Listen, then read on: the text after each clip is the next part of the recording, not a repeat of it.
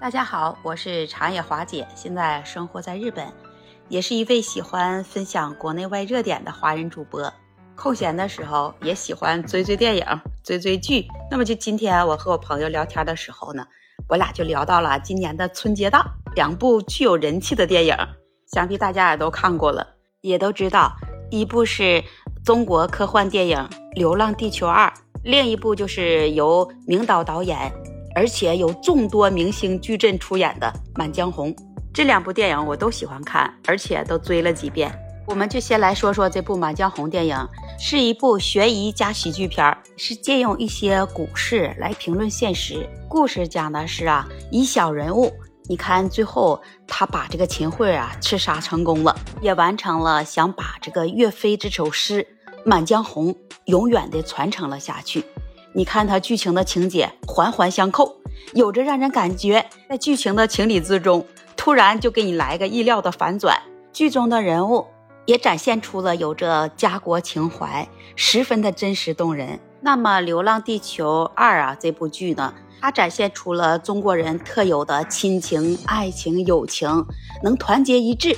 在心目中充满了爱，非常让人感动。人物的形象也塑造的非常的完美，在危机与困境当中，有着责任感，有相当的勇气，有坚定的希望和信念，也能让人感受到，呃，可以能让人类去战胜一切。不但是电影剧情非常的感人，周边的销量更是超千万，而且这周边的众筹能火爆到八天就突破亿了。为什么我们很多人都非常喜欢呢？因为这部剧啊，它具有未来感和科技感，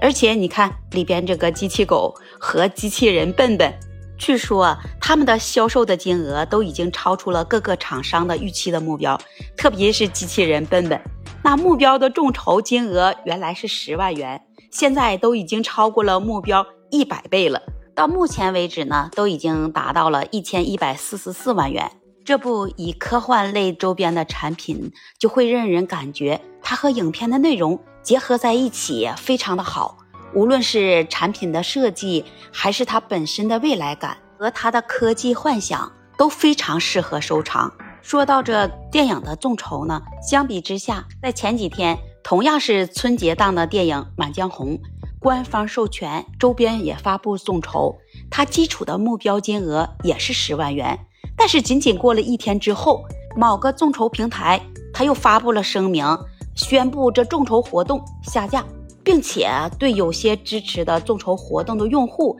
协调退款和一些有关后续的问题。原因是《满江红》电影周边的衍生品众筹活动在产品设计和创意的初衷和有一部分网友啊在理解上存在着偏差。那么在外国电影周边的众筹几乎是少之又少。很少采用这种众筹的方式，因为影片的一方呢，他一般都会把这授权给玩具的厂商来生产一些产品，同电影在同一时期来做一个发售。就像有关人士说的那样，这周边众筹的方式是可以作为一种新的营销方式，能够消除不确定性，能提前预估产量。同时，这众筹也会让消费者感受到参与的一种快乐，还能帮助影片方与玩家进行互动，来吸引更多的消费者来关注优质的项目。通过金额不断突破的方式来解锁福利，能使消费者在留言区留言互动，也能吸纳消费者的意见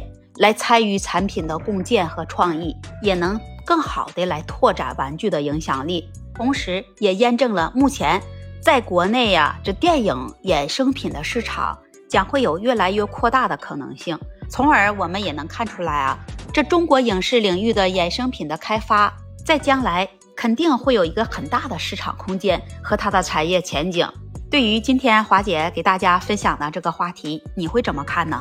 欢迎把你的想法和看法写在留言区跟华姐互动，也欢迎你关注订阅我的专辑。这期节目就跟大家分享到这里了，我们下期节目再见。